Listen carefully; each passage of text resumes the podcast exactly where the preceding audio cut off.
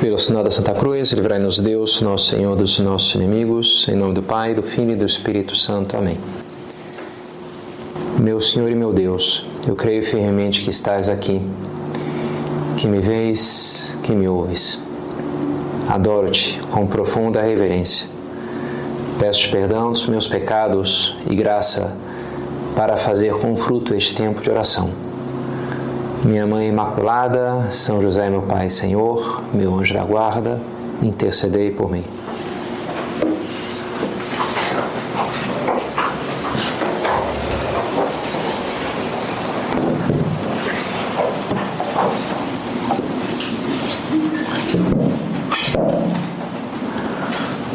Personagem famoso da Grécia Antiga chama-se Diógenes Teve, diz, conta a história, ele teve uma vez um encontro com Alexandre o Grande.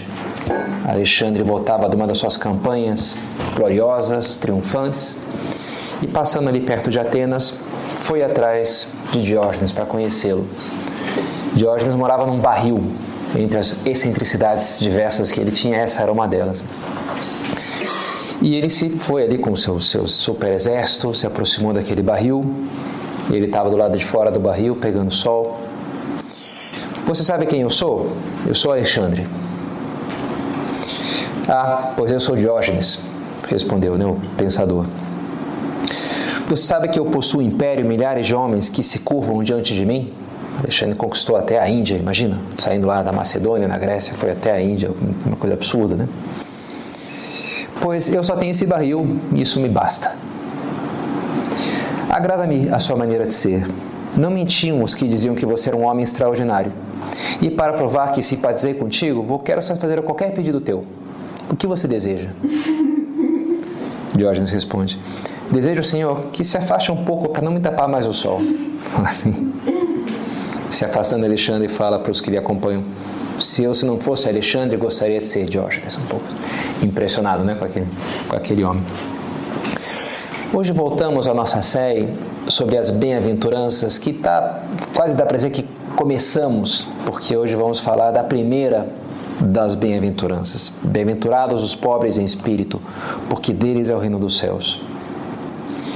E me parece especialmente oportuna essa bem-aventurança para essa nossa primeira semana do Advento, esse começo do Advento, porque é, todo Natal nos fala dessa pobreza do Senhor, a qual ele nasce lá em Belém, e ao mesmo tempo é uma época de presentes, de festas, de viagens, em que a gente gasta, tem o décimo terceiro, beleza, vamos torrar, vamos fazer não sei o quê, né? Então, a importância de viver, para viver espiritualmente a alegria do Natal, do desprendimento dessa pobreza de que nos propõe nosso Senhor. E três pontos que dá para a gente pegar desse versículo. Primeiro, a primeira palavra, bem-aventurados ou felizes, Queria primeiro explicar isso daí. Por que são felizes os pobres em espírito? Poderia parecer um contrassenso. Infelizes, o cara não tem dinheiro, é uma privação. Como é que vai ser feliz? Então tentar entender por quê. Qual que é a, a, a, não sei, a vantagem disso, né? disso que nos propõe Jesus.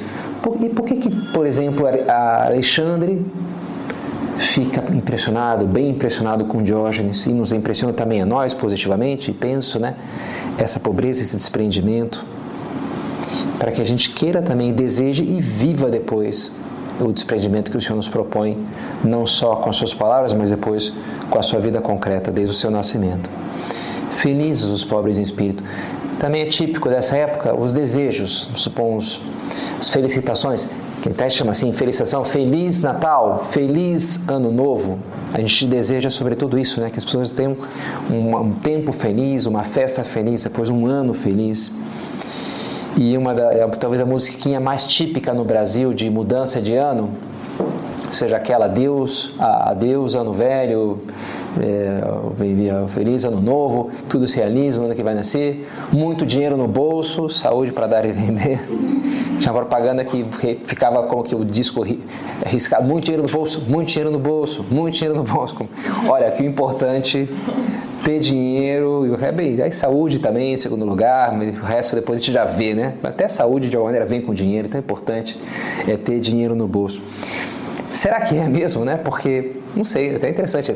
Talvez você já tenha se deparado várias pesquisas que, por exemplo, mostram que, até estatisticamente, as pessoas, as pessoas mais ricas, em geral, não são as mais felizes.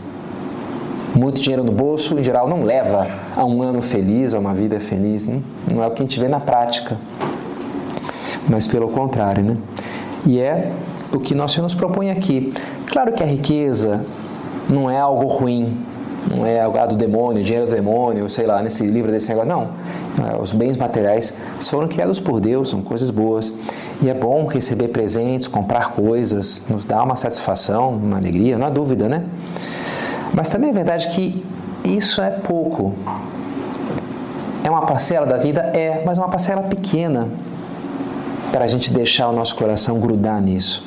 Santo Tomás dizia, acho que eu citava numa meditação que não foi muito, né, que eu dei sobre o desprendimento, os bens materiais, os bens dessa terra nos cansam quando os possuímos. E assim, tanto para uma criancinha que ganhou lá o bonequinho do He-Man dela, na minha época era, era o bonequinho que a gente ganhava, né? A boneca de não sei o quê. E aí depois brinca ali, um, sei lá, um mês e, ah, sei lá, enjoa, deixa ali num canto, nunca mais aquilo lhe chama atenção. E quem fala um bonequinho do He-Man, sei lá, mas fala um carro, fala um celular novo, fala um computador. A princípio é legal, mas depois, sei, né? Cansa. Por muito assim chamativo, deslumbrante que possa ser no primeiro momento, isso não demora tipicamente a perder um pouco esse encantamento com os bens materiais. É assim. Recentemente lia sobre isso, né, esse vício que até algumas pessoas têm desenvolvido de, das encomendas. Eu tenho organizado um Natal ali dos padres, então tem que comprar vários presentes, então volta e meia chega ali um pacote com meu nome e dá uma satisfaçãozinha, né? Legal, um pacote, abrir o pacote, né? Uau, que legal, não é presente para mim, nem vou abrir o pacote na verdade, né? Mas dá uma coisa, pô, legal, chegou uma coisa para mim, né? Uma coisa assim. E lia de uma, uma mulher que estava tão viciada nisso que ela comprava e devolvia em seguida, só pelo prazerzinho de receber. E aí comprava lá uma caneta e depois devolvia, ah, chegou, e depois devolvia. Só porque tinha uma dopamina ali, uau. Sei lá, são coisas assim, pessoas viciadas, né? Numa coisa que, cara, não faz sentido isso, né? Como as drogas, a pessoa começa a dar cada vez doses maiores, já entra num processo absurdo de autodestruição que não leva a lugar nenhum, né? Também citava nessa outra meditação são João Clímaco, ao mar não faltam nunca, nunca as ondas, nem ao avaro a ira e a tristeza junto com a avareza vem a tristeza. Porque a pessoa colocou o coração nela em algo que não é capaz realmente de satisfazer. E além do mais, são coisas. A, a tristeza e, e, a, e, a, ira, a pessoa fica nervosa, porque essas coisas podem ser tiradas. Um ladrão rouba e a traça corrói. Já nos alerta nosso Senhor. Eu tenho isso aqui, eu posso perder amanhã. Não é um investimento seguro, garantido. Faz uns anos teve um grande empresário no Brasil que, com escândalos, veio à falência. Eu conheci mais de uma pessoa que tinha posto toda, toda a aposentadoria, tinha posto, investiu ali nas empresas desse cara e hoje o negócio ficou, né, se desfez no ar, né, como é, é um pouco assim, né? Eu coloco ali tudo e daqui a amanhã, não sei se amanhã aquilo, vou ter aquele dinheiro aquelas ações que eu paguei lá 200 reais, amanhã vale dois centavos, né? Acontece esse tipo de coisa. E aquilo foi embora. Então, se a gente põe o nosso coração nas coisas dessa terra, sempre vai ter algo dessa aflição. Comprei um super carro, alguém pode arriscar, alguém pode roubar, alguém minha casa deu um problema. É assim, não é verdade? A, a paz, a tranquilidade vem quando a gente tem o nosso coração em Deus. Os pobres em espírito. Bonito esse conceito do Novo Antigo Testamento, dos Anawim, os pobres de Javé, os Anauim. E eram, são modelos, assim, pessoas que realmente. Um pouco essa ideia do Diógenes lembra um pouco isso daí, nesse. Ah, sei lá, não estou muito aí. Alexandre super preocupado ali com seus cidades e exércitos e ataques. Diógenes não tinha nenhuma dessas coisas, né? Tinha o seu barrilzinho ali, beleza. E, e ninguém queria roubar o seu barril, nem ia perder ele tão facilmente assim. E, sobretudo, né, na, na Sagrada Escritura, é isso. Meu apoio é Deus. Então estou tranquilo, eu tenho uma liberdade completamente diferente, uma paz muito mais profunda. Porque não confio no meu braço poderoso, nos meus exércitos fortes. Confio em Deus. Eu, eu sei, é algo, eu sei em quem acreditei. É um apoio sólido, é um apoio seguro. Tantas vezes Deus fala para os patriarcas do Antigo Testamento: Eu estarei contigo. Eu vou estar contigo. Fala para Moisés, fala para Abraão, Isaac, fala para todo mundo. Os vários profetas. Não tenhas medo, eu vou estar contigo. Não, não é que ele promete dar uma grana, uma, um cartão de crédito. Não, eu. Eu sou a tua segurança. E pede para Abraão para que seja nômade, então vai lá. Ele confia em Deus. E, e as coisas dão certo, né? Porque confia no Senhor. Recentemente achei interessante essa história da Madre Angélica, fundadora da EWTN, uma cadeia católica do mundo, uma cadeia de televisão americana, e que a Conferência Episcopal tinha tentado várias vezes fazer um canal de televisão católico com bastante dinheiro e tinha fracassado, né? E veio aquela freirinha lá, sem nenhum dinheiro, sem nenhum recurso, do nada sentiu que Deus lhe pedia, se lançou não tinha e a coisa vai acontecendo de maneira completamente milagrosa assim. É muito interessante a história como as coisas vão acontecendo. Fala lá vai pedir o dinheiro vai lá advogado mas a senhora tem que vir não mas eu vou ficar aqui rezando. E as coisas acontecem meio na louca e dá certo. É muito interessante né? A Anawin a eficácia de quem só põe o seu apoio em Deus. Não tem mais apoios humanos do que o Senhor. Várias vezes ouvi de pais e mães que às vezes tiveram vários filhos e, e, e, diziam quando mais, mais filhos eu tinha que sustentar é quando mais eu ganhei. E quando eu ganhava exatamente o que eu precisava. Depois eles começaram a se independizar, aí caiu meu, meu rendimento, sei lá, né? A pessoa, quando mais precisava, Deus mais dava. Aquela coisa que cada filho traz um, um pedaço de pão debaixo do braço, né, um cobertor, sempre vem uma criança nova, Deus vai dar um jeito de, de cobrir aqui o rombo que aparentemente poderia surgir. Deus provê, se a gente se apoia nele, se a gente confia nele. Então, é, a, a segurança, a liberdade de quem pôs o seu, a sua confiança num apoio seguro. Felizes os pobres em espírito. O segundo ponto, em que essa bem-aventurança comenta aqui, não é os pobres em geral que fala Jesus é os ptokai to pneumati, pneuma, os espíritos, pobres em espírito, os pobres no espírito. Então nos faz pensar que é uma batalha não tanto exterior quanto interior. Não é o tanto se eu uso ou não uso as coisas, mas o como eu uso elas. Daqueles que usam deste mundo de São Paulo, vivam como se dele não usassem, porque a figura deste mundo passa. É até impossível não usar nenhum bem material, não dormir em nenhum lugar, não usar nenhuma roupa, não comer nada. A gente precisa das coisas. Não se trata disso, não vou fazer, não ter nada. Não. Mas o como, se eu ponho ali o meu coração ou não.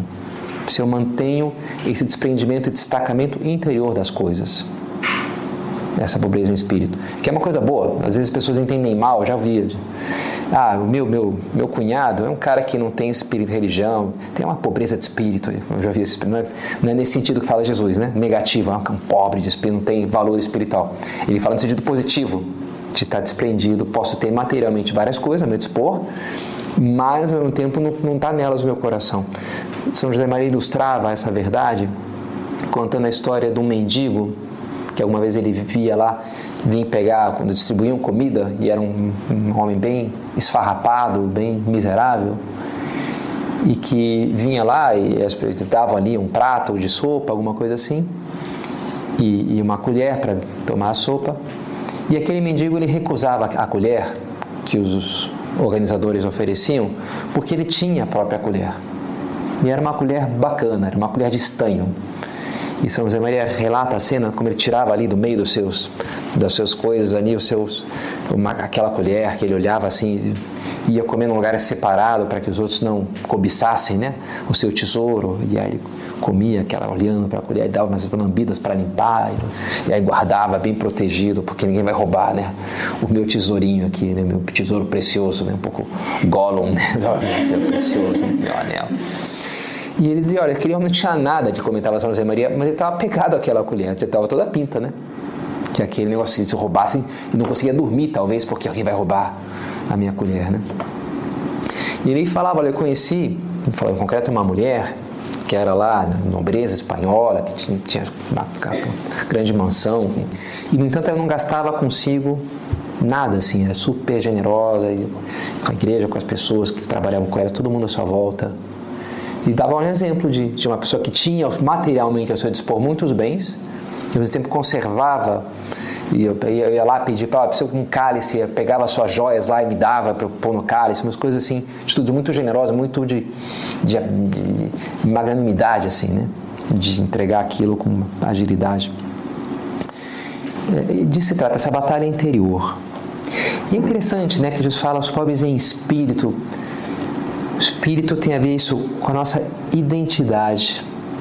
Eu queria trazer umas reflexões sobre isso, né? O que está em jogo no fundo é a nossa alma aqui. A nossa alma. Jesus nos promete, nos fala bastante da vida eterna, sobretudo no Evangelho de São João, fala né, que ele come terá a vida eterna. E, e, e, não como algo que, que necessariamente eu vou ter, o que, que é esse conceito de vida eterna? Não é quem morre e passa para essa. Não, não, não necessariamente eu vou ter a vida eterna. E eu tenho que conquistar ou recebê-la de Deus para que eu a tenha. Inclusive o Apocalipse fala dessa segunda morte dos condenados, eles não têm a vida eterna, eles experimentam a segunda morte. Eles morrem espiritualmente também. Eles parecem compartilhar esse destino do mundo que fala São Paulo, aquele que usa, que vive desse mundo, use como se não dele não usasse, porque a figura desse mundo passa. A alma que gruda nas coisas, ela também ela passa em certo sentido. Ela perde a vida. Esse mundo que, com o qual eu acabo me identificando, se ele vai embora, eu vou embora com ele também. A segunda morte. Uma vez estava correndo com, com, um padre amigo meu e, e a gente estava né, voltando na estrada e tinha que correr ali na minha frente, lá atrás. Aí fui reparando, concreto olhando para o olhando no, no, tênis dele, até corre maratona de vez em quando, um grande corredor. Aí comecei a pensar bem a marca do tênis e como algumas pessoas constroem uma identidade a partir da marca, né, das roupas, das coisas que usam. Bem, eu, a minha roupa em concreto, fala algo sobre a minha identidade, né? Mas muitas vezes né, o cara é o que, é. Não, a roupa que ela usa indica o que ela é, o, a, o carro que eu tenho, o lugar onde eu moro, quem que eu sou. Eu sou aquilo que eu tenho. Às vezes algumas pessoas constroem, entendem a, a sua identidade a partir daí. Eu falei, uma bobagem. Não faz o menor sentido pensar assim, mas a gente tem algo disso. O que, que, que dá a minha identidade, as minhas ideias? Olha, já um pouco mais profundo. O que, que eu penso, né? Eu concordo com isso, eu sou politicamente assim, hum, acredito nessa religião, já é mais uma identidade mais profunda. Mas eu pensava, minha conclusão foi, mais do que eu tenho, do que eu penso, até do que eu faço, a minha identidade está no que eu amo. Me parece que essa é a resposta mais profunda no que, que constrói minha identidade. São as coisas que eu amo. Santo Agostinho fala: cada um é o que é o seu amor. São João de Ávila, são citações que eu faço com frequência. Diz assim São João de Ávila: A alma do, do santo vive mais na outra vida do que nesta, porque a alma vive mais onde ama do que onde anima. A alma está mais naquilo que no objeto do meu amor do que no próprio corpo que ela anima. A alma anima o corpo, mas ela está mais onde ama do que onde anima. Onde está o teu tesouro? Aí está o teu coração. O nosso coração ele vai para as coisas que a gente ama. Ele se derrama sobre elas. Coração espírito são dois conceitos próximos, referem à, à nossa identidade mais profunda. Só que o coração talvez diz mais respeito àquilo que a gente ama, e o espírito diz mais respeito à nossa identidade, aquilo que eu sou. Portanto, nessa dinâmica de onde eu ponho meu coração, onde eu estabeleço que é o meu tesouro, que é precioso para mim, no fundo está em jogo aí, vai junto com ele a minha alma, o meu espírito, a minha identidade, a minha vida. O que eu sou. Por isso é tão importante essa luta pelo desprendimento. É um mecanismo muito usado na, na, propaganda é esse de associar um estilo de vida a um produto. Aquele marca de cigarro, o cowboy, o tal marca de tênis, aquele jogador de futebol, de basquete, né? Então eu entendo que comprando aquele produto, usando aquilo, eu construo a minha identidade, eu reforço essa ideia da identidade a partir das coisas que nós temos. E seria uma pena que a gente entrasse nessa, porque a gente se identificaria com coisas, com aquilo que passa, com aquilo que, que não sobrevive à morte. Uma vez, lembro numa rodovia de São Paulo, levei uma fechada, fechada né, num, num outro carro, e tinha uma peculiaridade que era um carro caindo aos pedaços, um carro bem detonado, assim, né? bem velhinho, todo enferrujado, não lembro bem, mas a impressão. E fiquei com raiva na hora, reagi, Pô, como é que esse cara, ainda mais com essa droga desse carro, um pouco assim, né? me veio assim um, um juízo duro, né? Mas depois eu pensei, cara, tudo bem, a pessoa não, não, não foi prudente na direção, digamos assim. Mas o carro dele não muda nada, né? Se a pessoa, o fato de eu estar dirigindo um carro melhor do que o dele, não faz com que seja melhor do que ele. O que, que eu estou jogando o cara pelo carro que ele está dirigindo, né? Quem sabe é um pai de família, batalhador muito mais santo do que eu, e eu estou me achando superior porque estou com um carro melhor, que coisa absurda. Me fez perceber o absurdo daquilo, né? E não sei, parece bom que a gente esteja atento a esse tipo de pensamento, porque às vezes entra, sabe? E a gente está se deixando levar por esse mecanismo ruim de, de construir a identidade a partir das coisas. Isso é ruim, seja positivamente, de achar que somos melhores, porque agora eu tenho tal celular, então eu já tenho um status, né? Então eu já posso me apresentar, já pertenço mais a esse grupo, porque afinal de contas, né, eu estou nessa classe superior pelo carro que eu tenho, pelo lugar onde eu moro. Não faz sentido, nem positivamente nem negativamente. Se por acaso tem algum complexo, porque olha só eu sou mais pobre, porque não tenho isso, porque não tenho aquilo, então eu olho para as pessoas meio acanhado, eu tenho vergonha de chegar né, com esse carro porque vão ver o meu celular, sei lá, né? Não faz o menor sentido, né? Nem achar que eu sou melhor porque tenho coisas mais caras, nem achar que eu sou pior porque tenho coisas mais baratas. As duas coisas são a mesma, duas caras da mesma moeda, mas é uma moeda falsa. Nossa identidade não é isso daí, não é o que nós temos. Bonito, um colega de adolescência do colégio uma hora ele fez o, toda aquela coisa do adolescente, tinha lá várias marcas de, de roupa jovem lá no Rio de Janeiro que a gente usava. E ele falou, cara, só vou usar camiseta branca lisa porque eu não quero me deixar manipular. Ele tinha uma meio hippies assim, foi morar no interior do Rio. Mas é um cara que eu sempre admirei muito, assim, pela, pela, pela força da, das ideias dele. E, e, nesse muito reta, muito certa, né? É isso aí, eu vou ficar deixando, ah, porque tem que usar tal roupa, porque o cara fez uma propaganda lá legal e agora o, cool é usar tal roupa não sei o quê, porque é maneiro, porque, cara, não, não sou melhor porque usar uma roupa assim ou assada, né? E ele tinha essa rejeição. Que interessante que a gente tem algo assim também, me parece. Né? Então, pobre, pobre espírito desprendido. Não construir, mas não se deixar levar por uma coisa assim, por esses mecanismos comerciais. E para terminar, a consequência da bem-aventurança. Felizes os pobres em espírito, porque deles é o reino dos céus. Então, primeiro, dois aspectos da causa, do gatilho, digamos assim, e agora então a consequência que Jesus promete, a promessa que vem daí. Deles é o reino dos céus. Essa vida eterna que a gente falava, que Jesus nos, nos e várias passagens do Novo Testamento nos indicam, de alguma maneira ela começa já agora. Jesus não fala no futuro. Bem-aventurados os pobres em espírito, porque deles será o reino dos céus. Não. Deles é. A vida eterna, essa vida espiritual, começa já agora. Nós podemos estar vivendo ela agora ou não.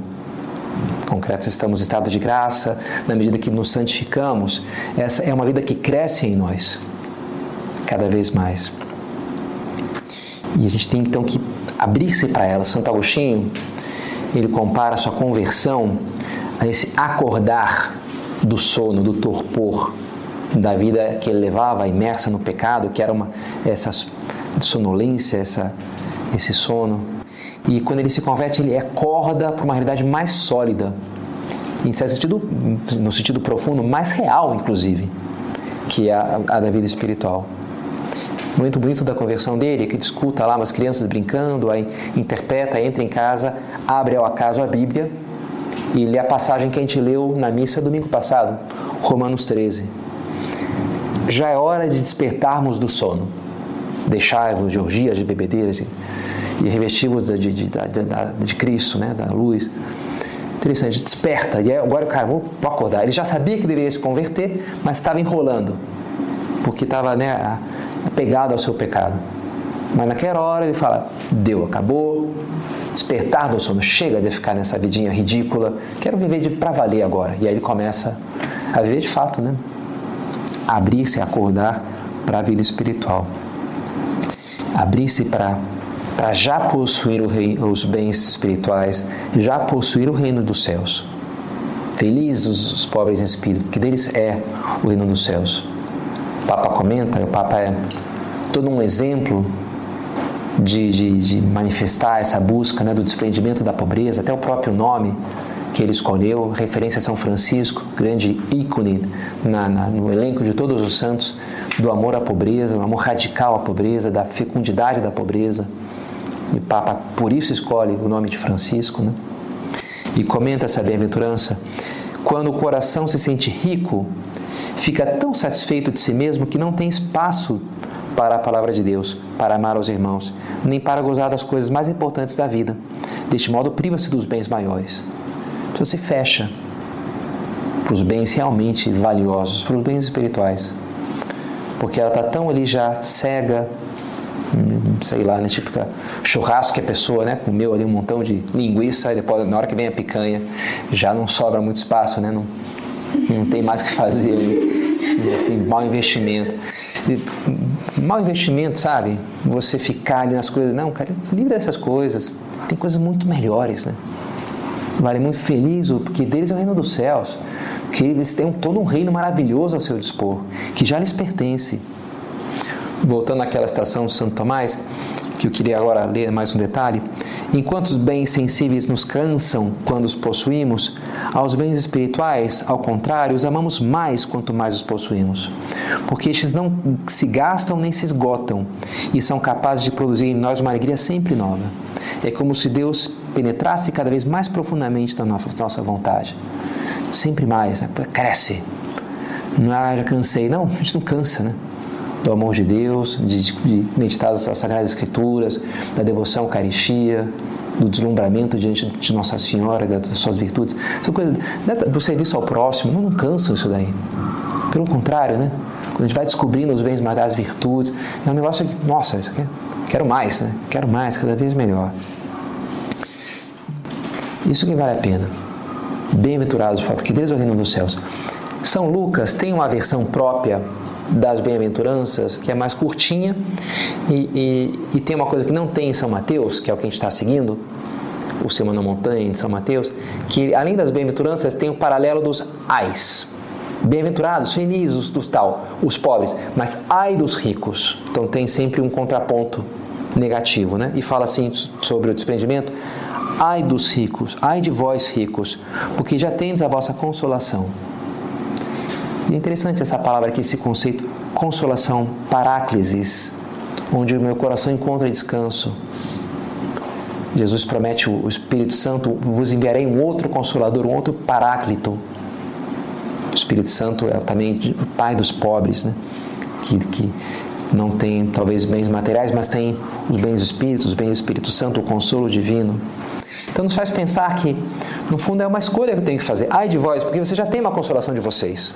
Vocês já buscaram a sua fonte de dopamina, sei lá, né, de serotonina em tal coisa, né? O ganho é comprando coisa, o meu prazer é tal. E já gastou, já já especializei o meu cérebro para aquilo ali, aquilo que vai, vai ser minha fonte de, de prazer, de satisfação, de ai, ai de vós, você escolheu mal, no fundo está dizendo aqui, né?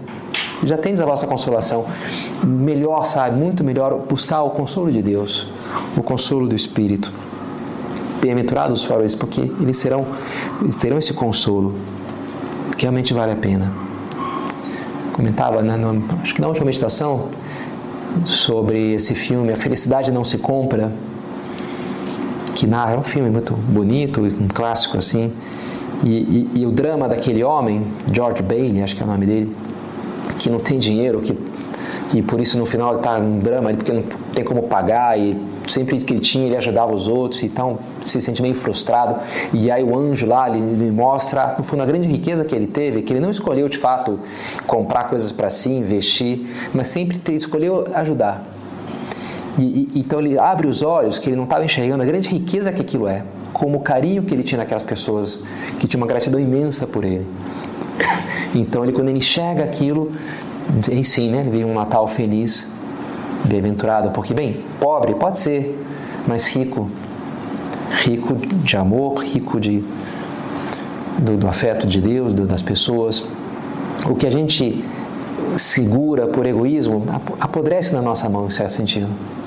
O que a gente entrega, a gente vai encontrar no céu, no jardim do céu florescido, dando fruta abundante.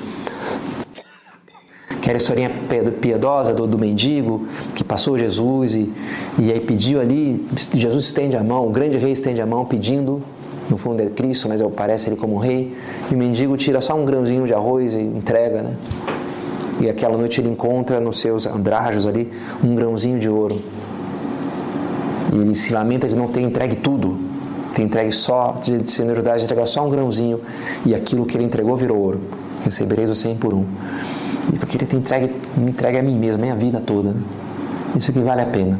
Não viver acumulando, guardando, protegendo, mas gastando-nos, doando-nos. E assim é que vale a pena. Assim, tá, aí está a verdadeira riqueza que Deus nos reserva, que Deus, a vida tem preparada para nós. Ele encheu de bens os indigentes e despediu de mãos vazias os ricos. Nossa Senhora, no seu hino de ação de graças, o Magnífica, fala assim, né? como Deus fez coisas grandes, aqueles que não tinham nada, ele encheu de bens. E os ricos foram embora de mãos vazias. Ela, especialmente na cena do Natal, é esse exemplo maravilhoso de quem escolheu pôr a sua confiança no Senhor, não nas coisas dessa terra, e não foi defraudada por isso. Então, pensamos ela que nos ajude a aprender também a lição.